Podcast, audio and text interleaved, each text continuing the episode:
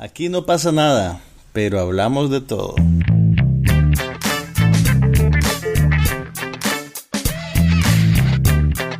Un podcast sobre cine, TV, tecnología y todo lo demás.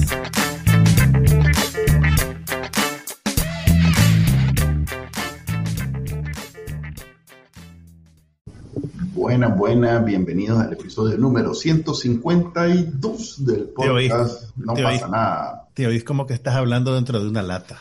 Ok, ya voy a reparar eso. Habla Manuel España como siempre. Juan Carlos Ampie. Y que también le está hablando desde dentro.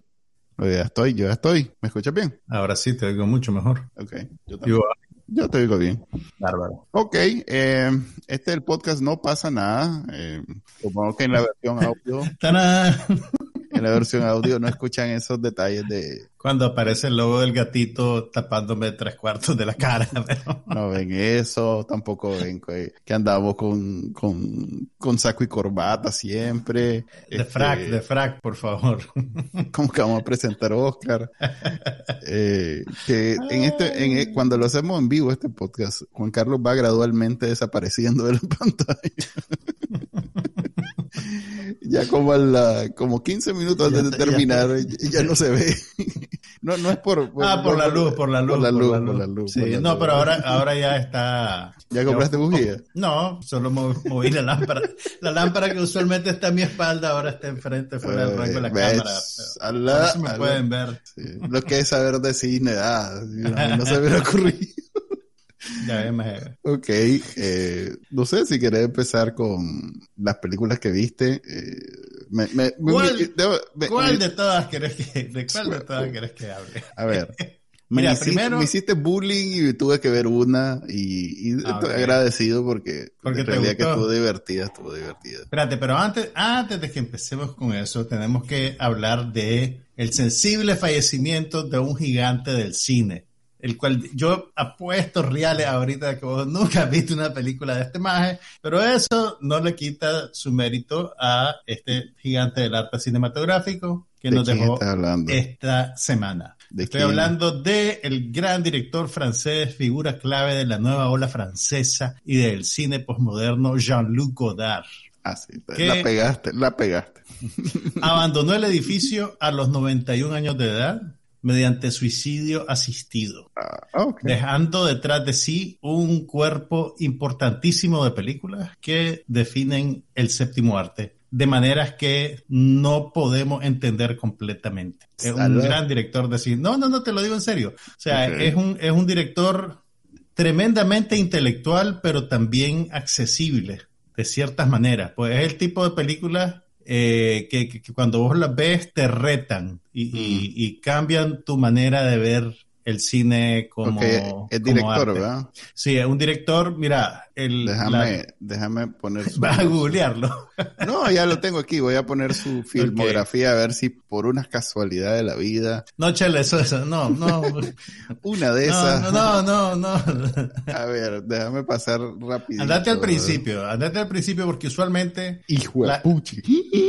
Yo creo que este mae compite con, no, lo que pasa es que Jackson. ahí tenés también un montón de cortometrajes que hizo. Pero mira, entre la, usualmente la gente que, a ver, los que conocen casualmente el trabajo de Godard, lo que conocen son las películas de la primera etapa de su carrera, cuando era parte de la nueva ola francesa. Y él hizo básicamente, eh, a ver, Primero, Godard y, buena parte de estos cineastas que se identifican con la nueva ola francesa empezaron como críticos de cine y fundaron una revista que se llamaba Cahiers du Cinéma, eh, Cuadernos de Cine y estos directores, eh, te, voy a hacer un poquito de historia y tenerme paciencia, pues. Eh, después de, la Segunda Guerra Mundial, durante varios años, la, la, exhibición teatral francesa de películas norteamericanas estuvo completamente cerrada por la ocupación alemana, obviamente. De eh, hecho, la película de de Tarantino básicamente se juega juega juega un poquito con ese con esa historia. Entonces cuando cuando cae el tercer Reich y, Francia es liberada poco a poco empieza a llegar una avalancha de películas que durante años los franceses no recibían. Y esta generación de Godard, que eran niños en ese momento y ya entran en la adolescencia y reciben un montón de cine muy rápido y, se vuelven, digamos, como una especie de, de sabios del cine que además reivindican críticamente el cine comercial de Estados Unidos y el cine popular, pues como las películas. Por el, film noir se llama film noir porque los franceses le pusieron así, por ejemplo, pues que, es un género eminentemente norteamericano. Entonces Godard, eventualmente Godard y sus amigos pasaron de criticar películas a hacer películas. Eh, y Godard en particular eh, hizo una que se llama Sin Aliento, Breathless, con Jean-Paul Belmondo y con una actriz norteamericana que se llamaba Jean Sieber y que es, digamos, como una película que, que agarró la gramática clásica del cine y la reinventó frente a tus ojos de una manera asombrosa, pues. Y entonces, y, y, y o sea, te, te, podría pasar hablando horas de, y eso que yo no he visto todas las películas de Godard, pues realmente, pero, pero si quieren empezar por algún lugar, Breathless, sin aliento, es un buen lugar. Eh, Vivre sa vie también. A ver, alguna accesible, no, no me digas una, un experimento. No, no, no, no, no, eh, te estoy diciendo las más accesibles. Las más accesibles están en, los principios de la carrera de Godard, probablemente. Eh, es la primera y se convirtió en un fenómeno internacional. Eh, 1960. Sí, que esa, ese que estás marcando ahí. Eh, Pierrot Le Fou es también una película muy accesible. Está disponible en HBO Max, Breathless. que está en HBO Max. Eh, y también Vivre sa vie, que la tenés ahí al lado de Pierrot Le Fou. Es, es muy, es, muy, es muy, muy, una película muy linda, muy triste también. Este Pierre Le Fou está Pierrot en Prime. Le Fou está en Prime Video. eh, y la película, tal vez una de las más eh, notorias, digamos, que ha hecho y también de las más apreciadas, esta es Vivre sa vie, que es como una carta de amor a la actriz Ana Karina, que en esa época era su compañera de vida. y esta es, Max también. Esta es la historia de una prostituta contada en 12 capítulos. Es una película muy linda, muy linda, muy triste. Em, eh, la película más que, ¿por qué debe ser esa cara más? Ay, porque no, pues sí, pues Pero, pero, pero, la forma y la manera en que está hecha hace que sea una experiencia trascendental, más allá de Mira, la vida de la magia es, horrible. no, no, no, no, no, no es, no es una, no es una película eh, que explota el patetismo, pues simplemente, pues, eh, a ver, también está informada por, por diferentes actitudes frente al trabajo sexual, pues, ¿me entiendes? Hay, hay cierta distancia emocional. Comparado a Pretty Woman, que también es una prostituta, pero que...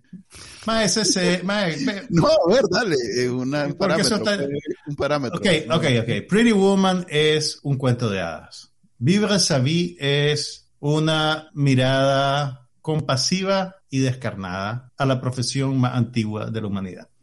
Con una excelente actriz en el centro, como es Ana Karina, que es también legendaria por sus propios méritos. Eh, la película más notoria de, em, de, de, Godard se llama Le Mépris, que quiere decir como el desprecio. Poné de vuelta la pantallita de IMDb y te digo, es la bonita el póster. Ahora te, voy a explicar por qué. La mujer que ve en el póster es Brigitte Bardot, que en esa época estaba en el pináculo de su fama como sex symbol. Entonces, pero mira qué interesante lo, que hace Godard. Pues. Godard es, un gran cineasta. E inmediatamente los productores independientes en Europa y Estados Unidos le empiezan a tirar reales y decirle, Tomás, Tomás, aquí tenemos un montón de reales, hace, hace algo, hace algo. Entonces, ok, dame los reales, voy a hacer algo. Y hace un drama de eh, eh, eh, alienación matrimonial con Michel Piccoli, que es este señor que está ahí, y Brigitte Bardot, que era el símbolo sexual de la época. Brigitte Bardot venía de hacer una película que se llamaba Y Dios creó a la mujer en la cual salía desnuda y es una mujer muy linda, entonces fue un fenómeno, ¿verdad? Entonces cuando Godard termina su película y se la lleva a los productores, los productores le dicen, y de ahí, no sacaste desnuda a la mujer. Ah, ¿querés que la saque desnuda? Dale se fue a filmar otra escena y las puso al principio de la película, con la mujer desnuda acostada en una cama de espalda, hablando con el hombre diciéndole, ¿qué te gusta de mí? ¿Te gustan mis piernas? Y el hombre, sí, ¿te gustan mis pechos? Sí. Y ya, y, ya con eso les cumplió los requisitos, digamos. Pero era, era, tenía ese, y, también Jack Palance aparece en la película y Fritz Lang. Entonces, es, una película notoria por eso, pero también él encontraba la manera de cumplir con lo que los productores le demandaban y hacer las películas que él quería hacer. Por ejemplo, el MPRI es tiene una escena que dura 34 minutos, casi un tercio de la película, que es básicamente la pareja discutiendo en un apartamento. Eh, no es una sola toma, pero sí es una sola escena y, es en un solo ambiente, digamos. Y la cámara está constantemente moviéndose de uno a otro mientras ellos están discutiendo, coqueteando, peleándose y, es súper interesante lo que, lo, que él hace. Pero bueno, Godard, a medida que fue avanzando el tiempo, fue haciendo películas que retaban cada vez más al, al, espectador y la concepción de, que, que, uno tiene de lo que debe ser una película o cómo debe comportarse una película, digamos. Entonces, formalmente se volvieron más ambiciosas y más distintas al cine comercial, digamos. Entonces son tal vez más, es más difícil, si no, si no has visto películas de Godard, es más difícil que veas una de las que hizo hacia el final de su carrera, pues a no ser que tengas la mente súper abierta y, y, estés dispuesto pues a seguir el viaje que el maje te está ofreciendo. Entonces yo, le, yo les recomiendo que busquen en los servicios de streaming las primeras películas y vayan avanzando poquito a poquito, porque realmente es, eh, eh, es un cineasta eh, magistral pues, y, y lo que hace es muy interesante. Ok, vamos a ver si esa que, que estábamos viendo, el póster en español y alguna foto, eh, perdón, en blanco, en colores y alguna foto de colores, pero ya vi que es en blanco y negro. No, no, no, no, no, le me a colores. Sí. Eh, Breathless es en blanco y negro. No, pues, mira, la, eh, mira, Sin Aliento es en blanco y negro, El Pequeño Soldado, El Petit Soldat, que es su segundo largometraje en blanco y negro, y creo que la tercera que es Una mujer, una mujer a colores, eh, masculin, feminán es en blanco y negro. Hay, o sea, no me, no me puedes decir, es que no la voy a ver porque es blanco y negro, porque... Ah, no, no te puedo decir. Eso no, no, parece no, una, una, tontería. no, no, me parece una, no, me, parece una tontería, pero me parece... El teléfono y, y, los colores que son... No, no me, no me parece una tontería. Incluso te, te, diría algo. eh, eh, ningún cineasta ha usado el color de una manera tan deliberada como lo ha hecho Godard. Em, y si te vas a ver una película como Pierrot Le Fou, vas a entender lo que te digo. Y, es súper interesante lo que el maje hace. Súper, súper, súper interesante. Pero bueno, mira, yo sé que. Espérate, saludos, que estamos en vivo. Yesenia Palacios, Can Espinosa y Ho Chi Minh Cafu están saludando. Dale, ya. Ok, ok. Mira, eh, a ver, está bien, yo entiendo, hay una generación de gente que no creció viendo blanco y negro y que para ellos, incluyéndote yo, a vos. Yo crecí viendo blanco y negro, el televisor. El primer televisor que había en mi casa fue blanco y negro. Pero entonces, ¿por qué tenés tanta resistencia al blanco y negro? Porque no me gusta el blanco y negro. no, te quiero ver daltónico diciendo, ah, no, no hay falla, todo tranquilo.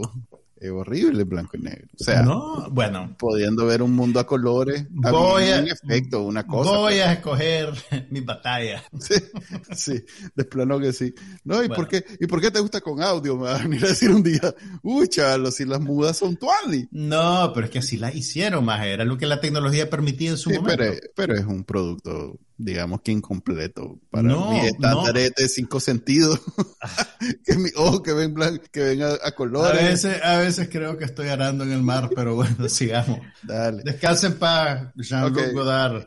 Voy a ver la película de Manuel acaba de matarlo de vuelta. No tiene nada que ver con él es solo las películas. Ahora para, para, que no te confundas en a finales de los 70 principios creo que a principios de los 80 creo que fue como en el 81 o el 82 hubo un remake de Sin Aliento mm. que lo hizo, quiero decir que lo hizo Paul Schrader tal vez, con Richard Gere en el papel principal y una muchacha que se llamaba Valerie Kaprinsky en, en lugar de Gene Siever, pero no es, no tiene nada que ver pues con la película de Godard pues realmente.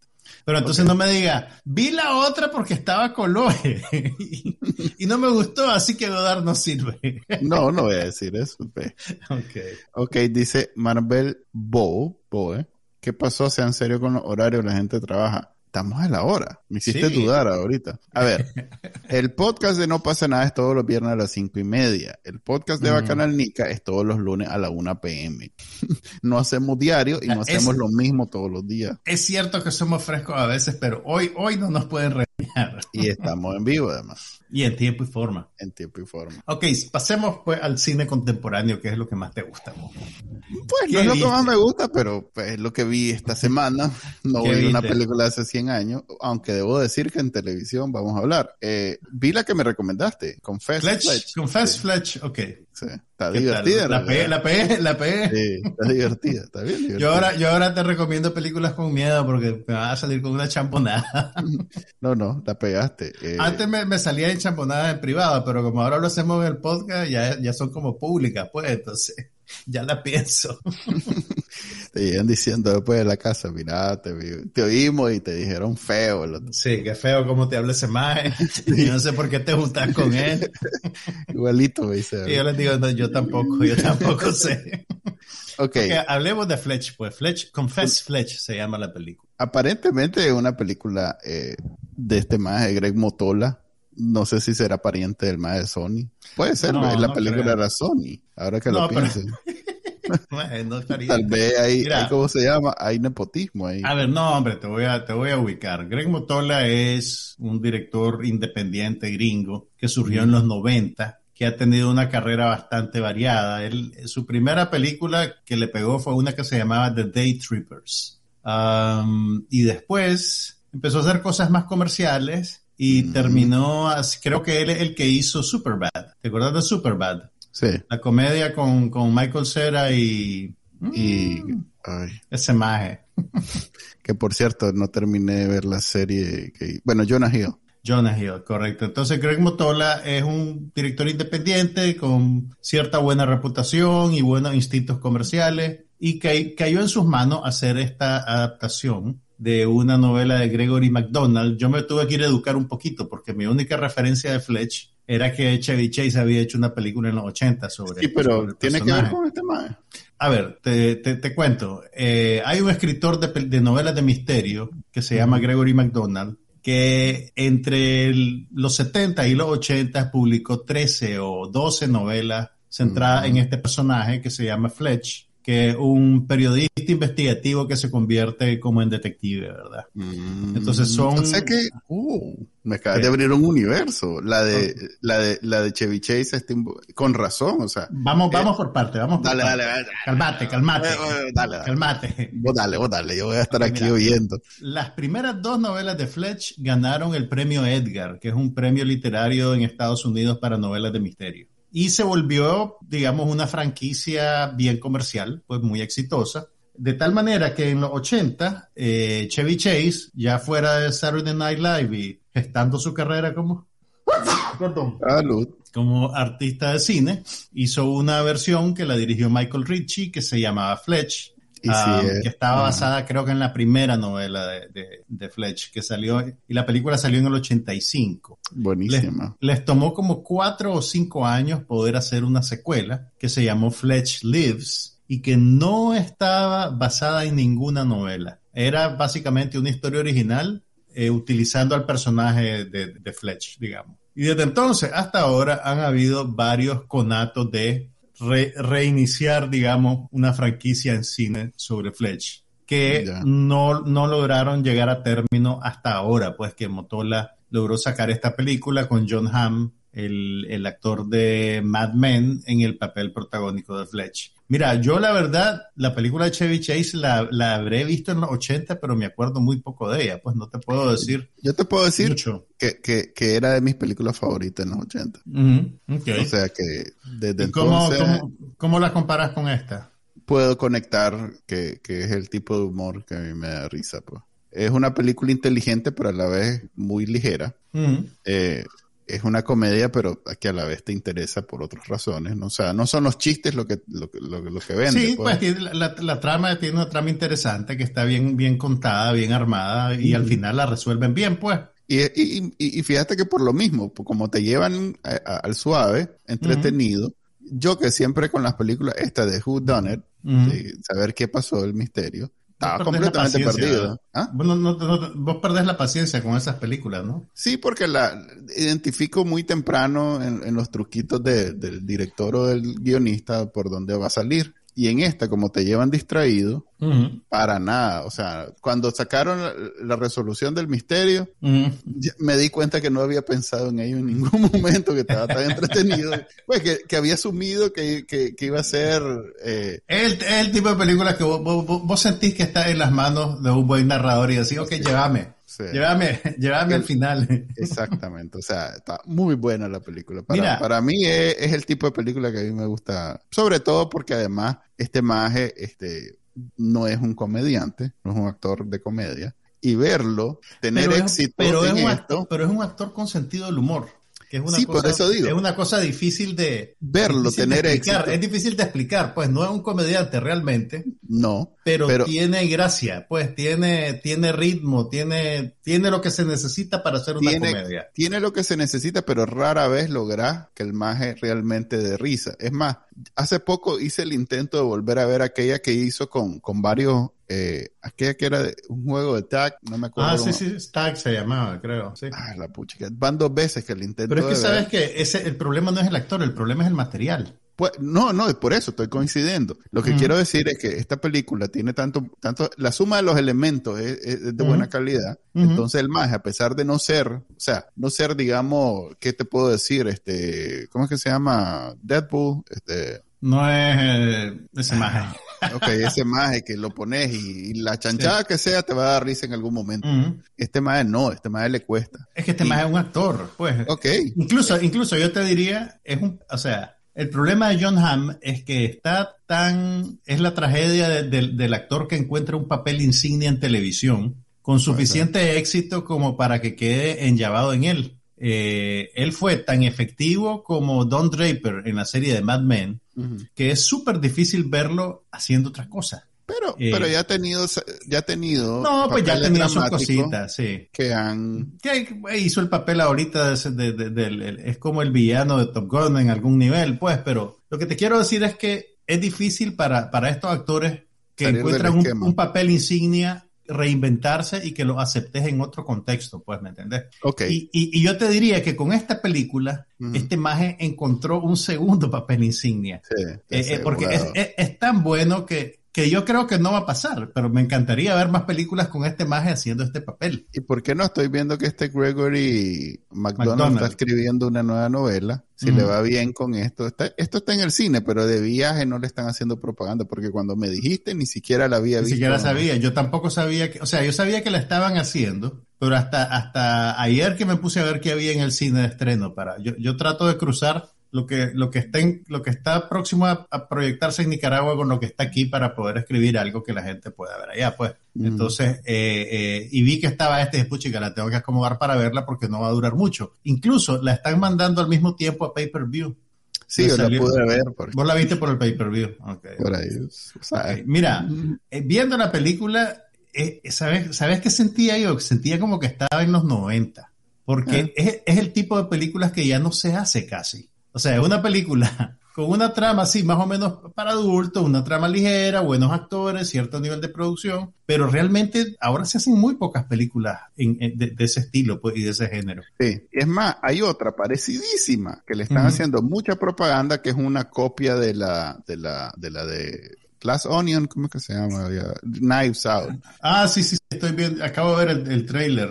Sí, They Run, algo así. Sí, que parece como, como comedia de Wes Anderson también. Sí, es pero, esa tiene, pero esa tiene un tono más como, como de comedia de enredo, digamos. Correcto, es, más orientada al, tema del, del es, más, es, más, comedia de slapstick, pues, de, de tropezones, de portazos, de eh, eh, eh, esta es más una comedia adulta de misterio, te diría yo. Pues no sé si, si tuviera que clasificarla de alguna manera, pero. Sí, porque no, por, por lo mismo, porque la, la, misma ligereza me dice a mí que no está pensada en. Pues, está, está claro que no te tenés que esforzar tanto en, estar pendiente de la trama de la relación entre los personajes porque son pero sí lo suficiente como para que lo sigas pues claro pues pero te lo ponen ligerito pues como cuando va a un bacanal y te ponen el platito con la galletita no te ponen el plato de comida con el gallo pinto y la pero mira cómo mira cómo pues cómo ha evolucionado el negocio de la exhibición teatral. Yo creo que sí esta película la hubieran estrenado en los, a finales de los 90 y le hubieran metido su plata, en, su plata en, en, publicidad, esta película hubiera sido un éxito taquillero. Sí. Eh, ¿Cómo ha evolucionado? ¿Cómo ha evolucionado, ¿Cómo ha evolucionado el mercado de tal manera que una película con un buen nivel de producción, con buenos actores, que apela a un público adulto, ahora te la mandan directo al, al, al pay-per-view, la estrenan en unas cuantas pantallitas, no invierten en publicidad porque todo el negocio está pues en el, en el superhéroe, en los minions, y que, no digo ni que sea, y en Star Wars, o sea, no digo ni que sea bueno ni que sea malo, solo describo lo que ahora el mercado de exhibición teatral, pues está bien, bien, bien inclinado hacia un lado, pues, y lo demás es es como rellenito, pues, y es una lástima, pues, pero... Qué lástima realmente. Ojalá esta película tenga suficiente éxito como para que veamos más, más de Fletch, pues por lo menos hay novelas que adaptar. no, me, hace dudar si, el, si los diálogos son originales del MAG porque están bien actualizados. Ah, mira, en el, en el proceso de, de, adaptación, pues puede, te puedes tomar libertad de poder reescribirlo, puedes quedarte solo con la, la, la, Tiene que haber algún nivel de actualización, pues porque esta es una novela que escribí, eh, que fue escrita en los 70. Fíjate que estoy entrando al subreddit y todo el mundo está coincidiendo en que no le hicieron nada de marketing. En efecto, no le hicieron nada de marketing. No le hicieron nada de marketing, del todo. Qué bárbaro. Del todo, del todo. A mí me asustó cuando me, apareció una aplicación donde chequeo la cartelera. Qué cantidad. Véanla si pueden. Está perfecta para... Como comedia está... No sé cómo... Mira, como yo no, como yo no sabía qué esperar yo al principio, no, no, no es que me costara entrar en el tono de la película, sino que no me esperaba ese tono en la película. Cuando sale el personaje de la, de la condesa No, la vecina fue a la ah, ah, bueno, vos sabes que, mira, la, la, vecina. La vecina fue. Me recordó aquella viejita que sale en, en, en ah, la aquella serie de Netflix que es de, de Latina Fake, ¿cómo es que se llama? Este. 30 Rock. No, hombre. La que hizo para Netflix ah, de, de eh, Kimmy ah, Schmidt. Kimmy Schmidt. ¿Cómo que se llama? the Unbreakable Kimmy Schmidt. The Unbreakable Kimmy Schmidt. Kimmy Tiene, tiene una tiene una vecina que es básicamente ese papel. Okay, Qué lástima que no usaron a esa señora, porque esa señora yo creo que hubiera sido más chistosa. No, pero, pero te voy a, te voy a, te voy a dar una referencia simpática. La actriz que hace ese papel, el de la vecina en esta película, se llama Annie Mumolo y ella es también la guionista de Bridesmaids. Oh, y salió en Barb and Star Go to Vista del Mar, que es una comedia que yo te la recomendé, que es con la, ay, la actriz esta que era de SNL, de Kristen... Animo Molo. Animo Molo, chequea Animo Molo, andate a Barb and Star Go to Vista del Mar. Sí, aquí está. ¿Cómo se llama la actriz que sale con ella en esa? Eh, Kirsten, Wig. Kirsten Wig. Entonces, esas dos mujeres son... Esta ánimo... no, no me hiciste caso y no has visto Barb Star, No Barb Star. Ok, anda, anda a verla, te la dejo de tarea, pues, pero, pero pues es, es muy buena realmente. Es, es, una buena comedia. No, pero lo que te iba a decir era que la condesa me sorprendió porque esa actriz yo no la conozco por ser comediante realmente. No, no, es una actriz. Es una actriz seria, ha ganado Oscar y todo. Marcia Gay La Marcia Gay Harden. Pero, pero ahí te das cuenta, pues, que los actores son súper versátiles que pueden hacer cualquier cosa, que lo que pasa es que básicamente la industria los encasilla, pues, y, no los deja experimentar, pero cuando aparecen oportunidades como esta, ah, el talento de la gente brilla, pues, y sí, realmente es una comedia muy, muy buena. Muy buena, está, divertida. Es más, este, me hace, me hace querer ver Fletch, la original, porque también me gustó mucho. A mí no me gustaba, que no, me, no me, gustaba Chevy Chase, más a mí nunca me gustó muy pesado. La de, Chevy la, famosa, la, la, del, la del animalito, esa nunca me gustó. Pero dos que siempre me gustaron fueron esa, Fletch, y aquella donde el maje es un militar, que, que igual, eh, ay, ¿cómo que se llama? Que el maje, Caddyshack es la que nunca me gustó. Ajá, Caddyshack. Que es como la más, supuestamente. Esa es la más popular. la más popular. Pero siempre me gustó Fletch y aquella que hacía, ¿cómo es que se llamaba? Ah, ya te digo. Que, que, te, que, era, que el maje lo ponen, lo meten en, una, en un regimiento de un poco de... No era con Bill Murray. No estás confundiéndola con Stripes. Ah, sí, creo que estoy con... No, no, él tiene una muy parecida. Mm. Tiene muy... Ay, la tendría que buscar. No me esperaba que tuviera tanto... tanto... Yo me, me acuerdo, de lo que me acuerdo de haber visto Fletch era que me había caído mal Chevy Chase. pues el personaje, no, no no sé qué decirte, pues. Era 1985, tenía 13 años, 12 años, no sé. Bueno, Chevy Chase para mí es, realeza por la Vacation Movie, porque sí. ah, bueno, sí, las Vacation Movie eran divertidas. Esas siempre fueron muy divertidas. Pero sí, esas dos eran las que a mí me gustaban mucho. No me acuerdo, se las debo. Eh, bueno, qué suerte que la pegué, pues, loco. Sí, hombre. Y qué suerte que, estaba disponible en otros lados que no era en el cine, ¿verdad? Porque Además, que quién sabe si ibas a encontrar un cine cerca que la tuviera. Esa es la otra cosa. Yo, yo no, fíjate cómo es, la vez pasada que iba a ir al cine, estoy tan acostumbrado a ir al mismo cine que cuando vi que no la tenían dije, ah, pues ni ya No. y, y, entonces la otra de ese mismo cine, porque son cadenas, sí. estaba como a 45 minutos, pues. Ah, la puchiga no, Entonces dije, bueno, ya. No, sí, hicimos, hicimos el viaje, pero ya cuando ah. voy a la mitad veo un AMC así en el camino. Ah. Qué baboso. Tal vez el AMC está ahí, estaba y estaba a esa hora. Mm. Solo que casualmente ese día, por alguna razón, ese cine decidió no cerrar temprano. Como que mm. encontraron un problema y entonces llegamos ahí y necesitaba cerrar. Ah, la que mala suerte. De la forma más rara. Ok, aprovechando que estamos hablando de Fletch, la original, yo en televisión retomé una serie que ya había visto, pero que me la encontré y dije, la voy a O sea, la, la, viste de vuelta o la tenías abandonada y la reiniciaste? Es que mira, no te puedo decir que la vi completa y la estoy retomando, y la vi y la estoy reiniciando, porque primero es una serie que nunca, eh, pues que, que es de los tiempos donde la televisión era efímera. Ajá. Y segundo, no ha estado nunca en streaming. El suspenso me va a matar. ¿Qué viste?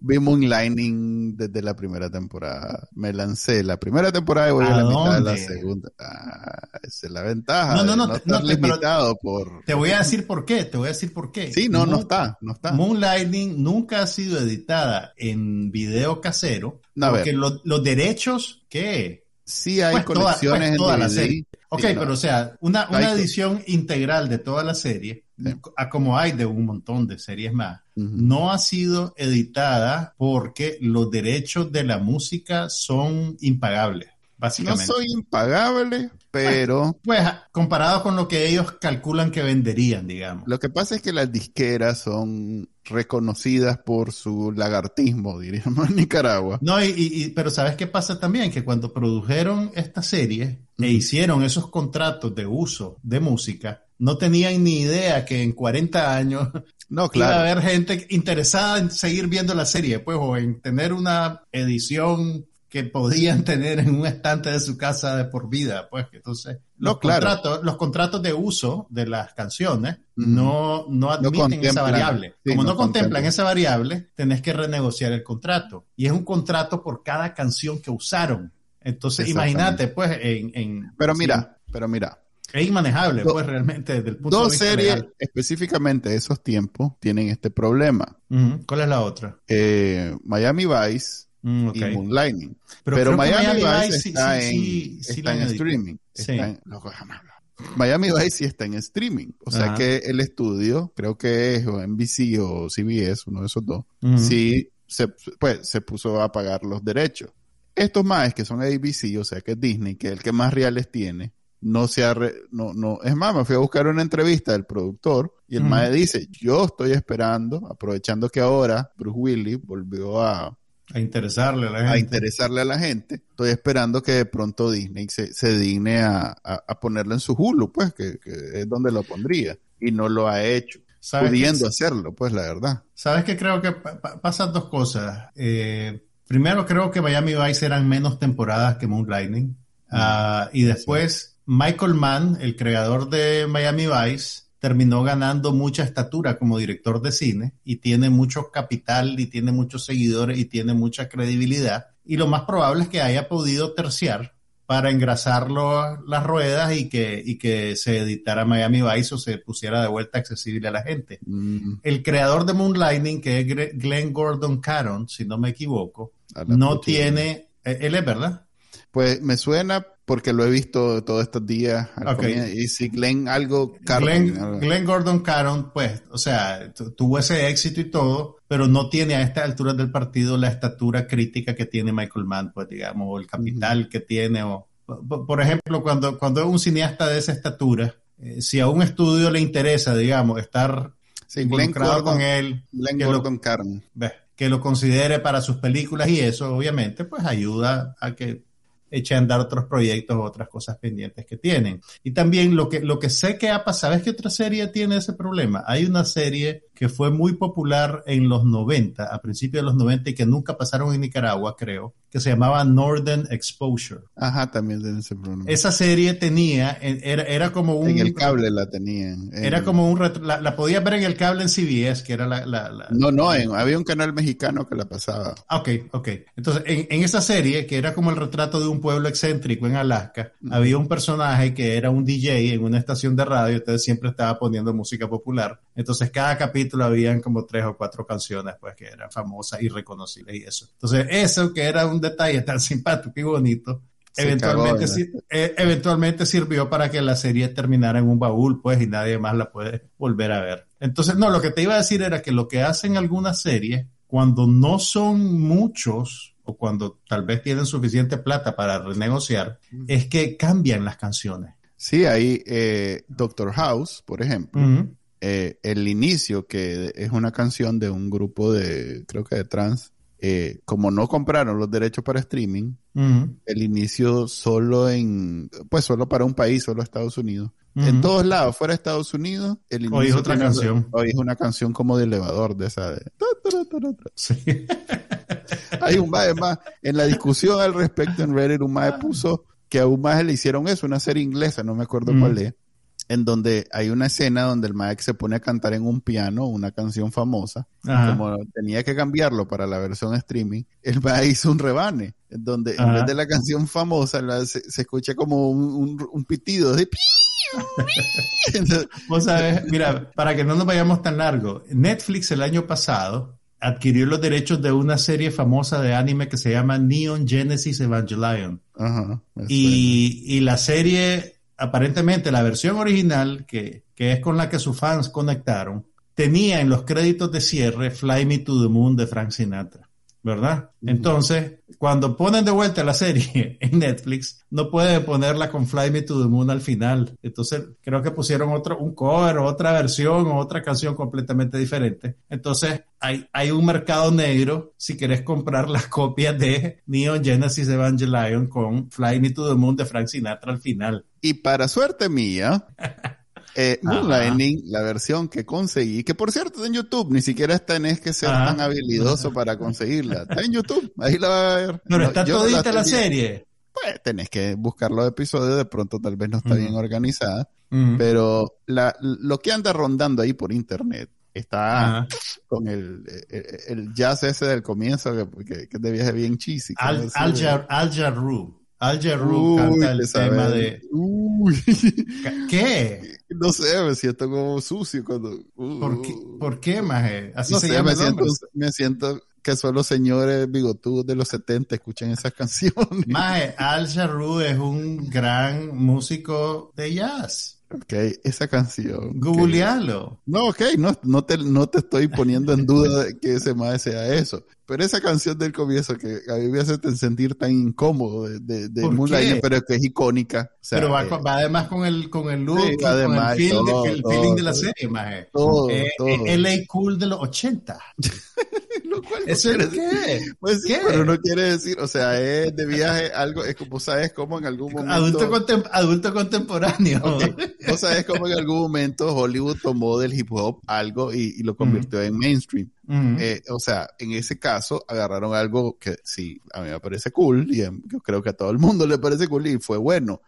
Pues la experiencia anterior, que fue esto, creo que no le no fue, o sea, algún ejecutivo dijo, esto va a ser el nuevo, no, no es jazz, no es jazz. No, a ver, diferenciemos entre eh, algo bien parecido al blues en términos de quién lo canta, quién lo reproduce. te voy a decir, el tema, estamos hablando del tema de Moonlighting. Sí, que es de viaje una balada con elementos de jazz. Exactamente, eso es lo que quiero decir. Que desde el momento que es una canción y no es una improvisación, ya no es jazz puro, ya es una cosa. Sí, no, no, no, no digo que sea jazz puro, es jazz de piano bar. Es jazz de piano bar. Se lo ir al señor de bigote así de los 70 con su... bien ridículo. pero, bueno, es imposible. ya llegaste, ¿te acordamos del episodio musical? No he llegado. Pero ¿No ya llegado episodio musical? No, no he llegado, pero ya llegué. el, el, final de temporada de la primera fue como bien eh, popular. Tiene una, una serie de escenas interesantes. Y el primero es como ya más serio. Fíjate que en el primero tiene tintes de película, ¿ya? Fíjate que yo no tengo noción de qué tanto o qué tampoco vi de Moonlighting, porque la, Por eso, igualmente, pues. la, televisión en Nicaragua era bien poco seria, y entonces pues de repente las series desaparecían y vos no sabías si se había acabado. Era, era lo que el compañero se lograba robar en su viaje diplomático. Sí, exactamente. Entonces yo no, yo no sé ni siquiera si vi el principio de Moonlighting o si nos empezaron a poner la serie a la mitad. Exacto. y de repente desapareció. Yo por eso, Por eso yo digo, estoy retomando. Ah, porque decir que vi la serie... Y que ahora la vas a ver de vuelta. mentira. No creo, porque por mucho que haya estado todos los fines, todos los días de semana. Los sábados a las 6 de la tarde, quiero decir, que era cuando la pasaba. Pero por mucho que hayas querido estar los sábados a las 6 de la tarde para verla, mentira, no, sabes lo que te va a poner no sabes nada. Muy poco serio era el sistema Además no había Wikipedia, no había nada. No había internet, no, había, manera de saber nada. Así, solo que llamara a la productora y le preguntara, miren, acabo de... ver... están llamando Colec de Nicaragua. ¿Quieres agarrar la llamada?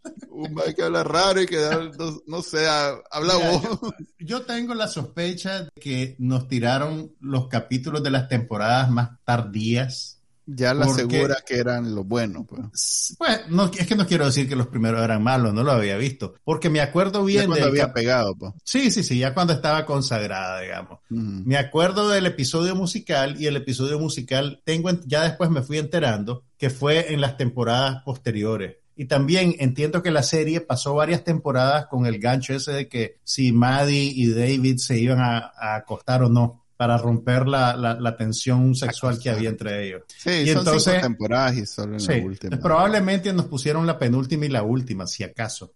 y la eh, repitieron a noción. Sí, porque el, ese episodio musical es el tipo de cosas que los productores inventan cuando ya, cuando ya tienen carta blanca para hacer lo que quieran. Aunque bueno, este más siempre fue rompe. Sí, desde, desde la primera temporada, que es la que estoy viendo. Pero era una cosa bien atípica, porque... Sí, era bien atípico. Y, y era, eh, eh, era, era con una canción de Billy Joe. O sea, no es que todo el capítulo fuera, fuera eh, musical, musical, es como un acto, digamos, del capítulo, un segmento como de 10 minutos con música de Billy Joe y el director fueron a contratar a Stanley Donen para que hiciera ese segmento del capítulo. Stanley Donen es uno de los grandes directores de musical de Hollywood. Él es el que hizo Cantando bajo la lluvia. Mm. Entonces es bien, es bien, es súper bien elaborado pues, el número musical y creo que Civil Shepherd no sale en el número musical, creo que solo es Bruce Willis pero es una cosa bien rara. ¿Sabes quién más? cuando vaya, está por ahí. Ahí, me contás.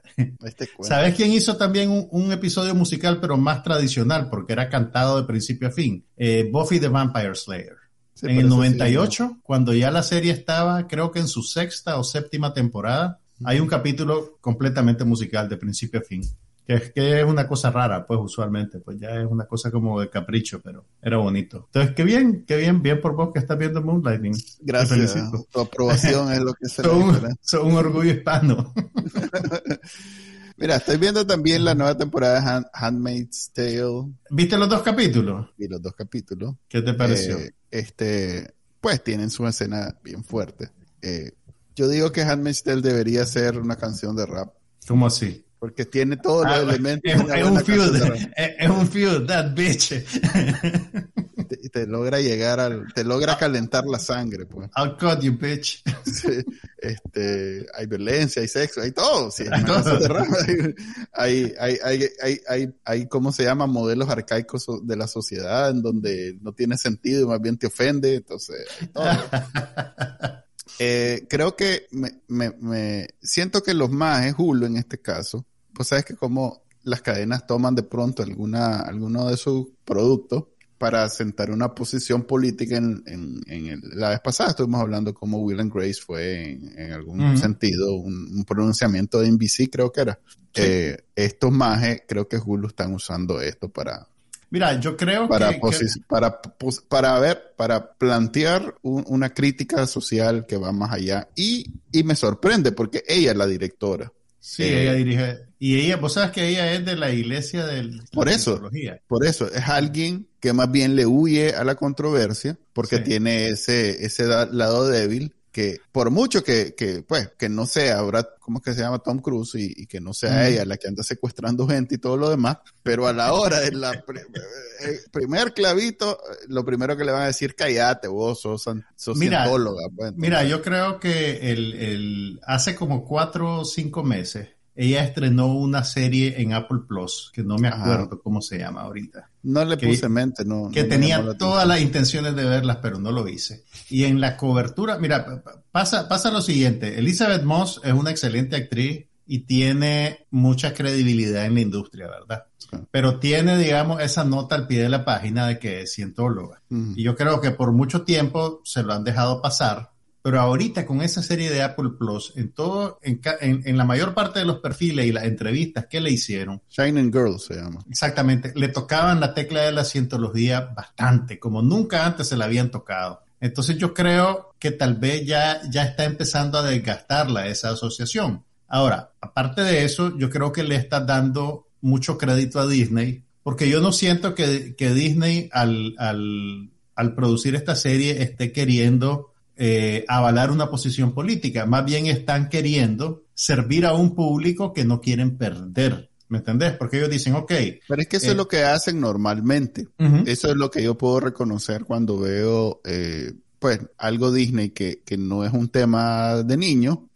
Puedo ver cómo los mages tratan de complacer a un público. A otro mercado que no tienen. Pues dice, ve, este mercado no lo tengo seguro, le vamos a dar esto a estos mages. Ok, puede ser. Pero en este caso, hay, es más, ni es más, puede ser que Disney simplemente esté siendo forzado y no necesariamente esté eh, incentivando, pero definitivamente aquí hay una posición política. Porque, por ejemplo, por debe tener buenos números, debe tener buenos números, porque yo no creo que te, que te le den luz verde a dos temporadas de un solo. Es más, esta eh, es ya Creo que la cuarta, la tercera, la cuarta y viene está aprobada la quinta. no, yo sé. Esta es la quinta y esta, esta, es la quinta y está aprobada la sexta. Y viene el spin-off. Y viene además un spin-off de Zipo. Entonces, o sea, yo creo que eso, eso no lo, eso lo hacen porque es económicamente viable. Mm. ¿Me entendés? Digamos que Hulu no, no tiene nada que. Y, y, también el. Ah, no, pero es que esto es Disney, no es NBC Universal. El, es MGM, o sea que en realidad es algo que va a quedar en manos de. Lo que te iba a decir era que el, productor de la serie, que no sé si todavía está como productor, había sido el CEO de NBC. Oh. Eh, entonces no sé si, si eso tenga alguna relación. Pero mira, yo vi los dos capítulos. ¿Te eh, gustó? Sí, o sea, sí, sí me gustó y lo voy a seguir viendo. Sí, sí, estaba al día, estaba al día, estaba al día. Sí me gustó, pues ya tengo una inversión emocional fuerte, pero sí siento como que que están dando vueltas en círculo. ¿Sabes qué no me gustó, por ejemplo? Eh, dedican un montón de tiempo a justificar la ausencia del personaje de la... Ay, ¿cómo se llama? De Stravsky, Strahovski. No, la, la Stravsky ahí está, que es la Serina. La Serina Joy, la, la, muchacha que salía en The Gilmore Girls. Ah, no sé. Ahí. Ah, este, ya sé quién es. Alexis Bledel se llama. Exactamente, Alexis Bledel prefirió no seguir en la serie Ah, es la cosa. Sí, sí, sí, dijo que no iba a seguir en la serie. Entonces, si vos te fijas, en el primer capítulo hay varias escenas que la... Sí, más bien me pareció que, que estaban preparando para un episodio donde la Ma iba a ser principal. Llegan al, llegan a la, ella llega a la, a la cafetería donde están las otras mujeres que le ayudaron a, hacer lo que le hicieron al, al commander. ¿Y dónde está la fulana? No, no he visto la fulana. Ah, dijo que se iba de vuelta para adentro. Y después se va donde la esposa y entonces como que no sé, fíjate que tal vez le tienen guardado una escena importante. Pues. Tal vez, tal vez después la van a sacar para que cierre su arco dramático, pues, pero, pero está bien, pues, está bien. La voy a, ¿sabes qué me gusta de la serie? Que vos ves cómo con muy pocos recursos te quieren crear como una escala épica sí. O sea, y lo logran, y lo logran. Y lo logran. Entonces yo, yo no lo veo como, como que va, opere en detrimento de la serie, sino que más bien lo, veo como un mérito. ¿me entiendes? Estos majes solo tienen a 20 personas, pero te van a hacer un entierro de estado salvaje que ya, no quisiera el comandante. Sí, y cierran los cuadros y lo abren y entonces de pronto ve a, todo el, a todo el personal de la cocina ahí metido. Entonces, en vez de decir, ve que Mickey Mouse, o decir, oye, ve que más es más ingenioso. Sí, sí. Y, lo notas también en que el, el gran estado de, de, Gilead en realidad, ahí es donde más me duele a mí el tema del dinero. Que el gran estado de Gilead en realidad son como tres commanders, pues son como tres, cuatro. Son cuatro más de saco y corbata en, sí, un, eso es todo. En, un salón así grande. O sea, que, que, que, que, que, que, que, cagada que, que el, el, Estados Unidos, que fue pues, expulsado, el gobierno de Estados Unidos, que fue expulsado hacia el norte, no ha podido matar a tres más, pues. son más, son más, más. No, pero, pero solo hablan que hay más, que hay más, pero no hablan muy bien de la estructura jerárquica ni nada porque saben que no tienen el personal para... Ahora te digo, cuando yo veo esta serie se, me activa el estrés postraumático. Así es. O, traumático, pues porque todavía no está en post. Sí, pero... ¿Te acordás que la primera desde temporada... Que la magia, desde que la magia está a la ofensiva, A mí me sirve de, catarsis porque siento que hay esperanza. ¿Te parece que ya, que ya viene tu turno? Ya viene mi turno. Mira, la serie, la serie empezó en el 2018. Justo. Justo. Entonces yo, pues yo me acuerdo de estar viendo la serie cuando, cuando, todas esas barbaridades del 2018 estaban pasando en Nicaragua. Y, y, y, aquí estamos cinco años después, pues, y la, y la lucha sigue, compañero. Sí. Pero, es, es, interesante ver también, pues, el, el, lo que esta serie, eh, digamos que, eh, ¿cuál es la palabra correcta? Como la serie, eh, eh, ay, ay, ay, se me fueron las palabras. Especula sobre el problema de la retribución y qué es lo que la retribución te hace, pues el, hacer justicia, qué implica y qué precio pagás por hacerla. O sea, todo eso, todo eso son temas que yo creo que nos llegan muy cerca. Pero no es, moralista, no es moralista. No, no, no, no es moralista, no es moralista, pues, y te, y te enseña, pues, que, que si hay violencia de por medio, la violencia es fea, pues, y los resultados son feos y y tienen consecuencias, pues. Pero, pero es bien, es interesante, pues, y, y, sí, sí, sí, lo voy a seguir viendo más. Tres series rapidito que ya estamos terminando, que volvieron. The Good Fight, nueva temporada, la sexta, yo creo que la es última, la última. Sí, yo creo que sí. Eh, como siempre, tienen eh, una agenda bien importante, bien grande, bien bien contemporánea, bien ambiciosa es la palabra, pero siempre lo logran, o sea que no tengo ninguna... Eh, estoy, sigo viendo She-Hulk, eh, tenés que.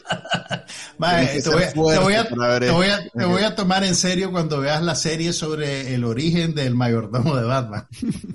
no, eso. Ahí anda, loco, en HBO Max. No, yo sé, yo sé, pero esta. y haces un reporte. Te, pone, te pone de verdad eh, a prueba tu, tu, tu fidelidad al, MCU, pues, o sea, es una serie bien estúpida. Pues. Pero, bueno, la, veo. yo dije, yo dije, es una sitcom. Sí. Y, como sitcom no, no puede ser algo diferente, porque además es, es una sitcom plagada de pop culture, pues eh, es una sitcom donde tiene que haber todo, pues todo lo que se representa en el, es el, es el, es el capítulo del, del, perreo, el que te tiene perturbado.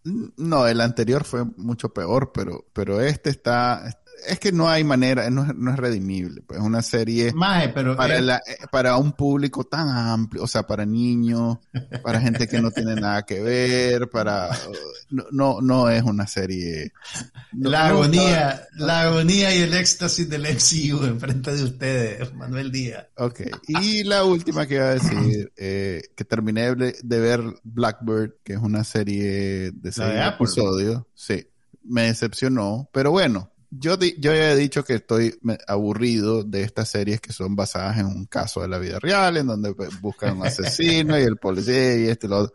O sea, es eso. Y yo no sé por qué pensé que era algo diferente. Porque estaba basado en un libro de Dennis Lehane. Tal vez, pero la, crítica fue muy bondadosa y no es, o sea, es un caso de un maje, ves la, la serie, te das cuenta cómo terminó el caso, el maje sigue preso, o sea, no es tan interesante, las actuaciones no son tan impresionantes. Me, me, me, siento un poquito estafado y la verdad es que voy a dejar. Pero la viste entera. La tuve la, vi entera y hubo ahí algunas algo tenía, algo tenía que llegar. Este no, era una, fue todo expectativa, fue todo expectativa. Mira, yo vi rapidito, porque bueno, igual voy a tener que ver más capítulos para poder hablar la próxima semana, pero. Nada de Sandman terminé. La larga pesadilla de no pasa nada ha ah, terminado. fíjate que ya no hay tiempo. Terminé de ver Sandman. Pues lo dejamos para la próxima Pero lo dejamos para la semana que viene.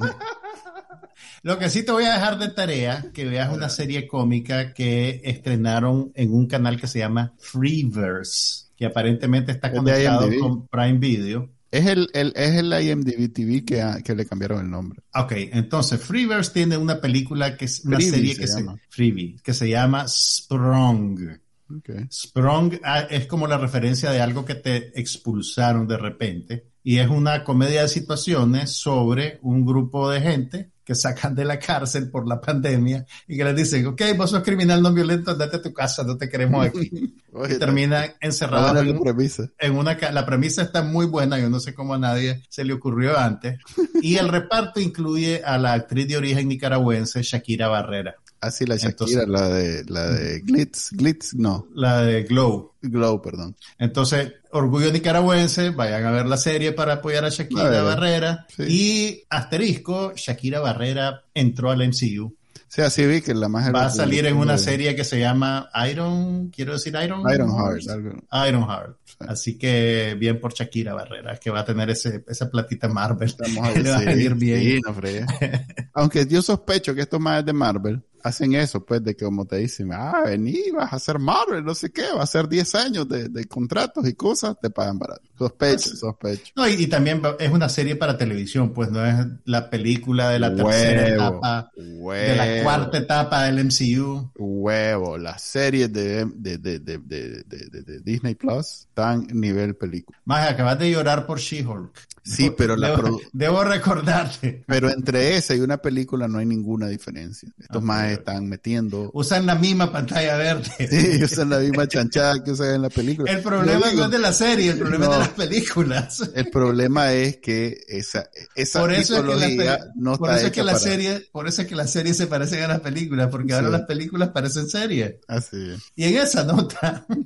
Te debo decir que yo, eso de los dragones a mí me tiene dudando la, la madurez de, de, de, de, la sociedad humana en estos días. Porque Pero ¿cuál, cuál de las dos? Las dos, las dos. Me pongo a ver y digo, no jodas, se quejan de los superhéroes y esta, todavía los superhéroes tienen alguna, algún valor contemporáneo. Esto es un poco de dragones con un poco de duende.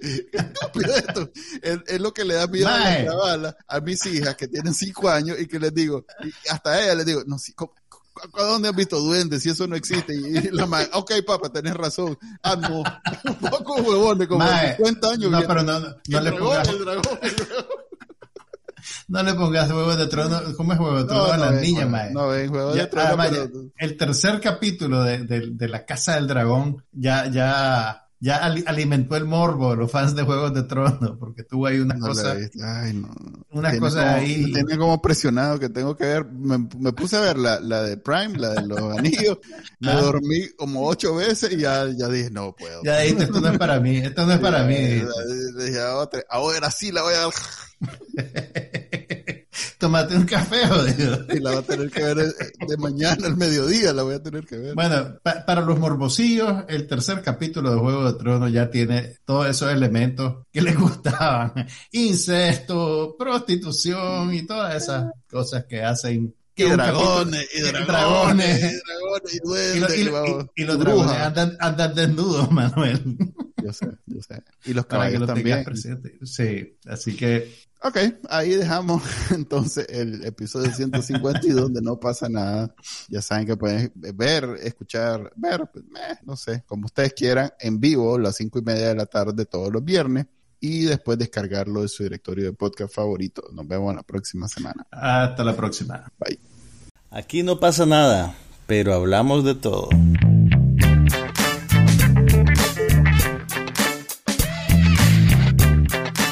Podcast sobre cine, TV, tecnología y todo lo demás.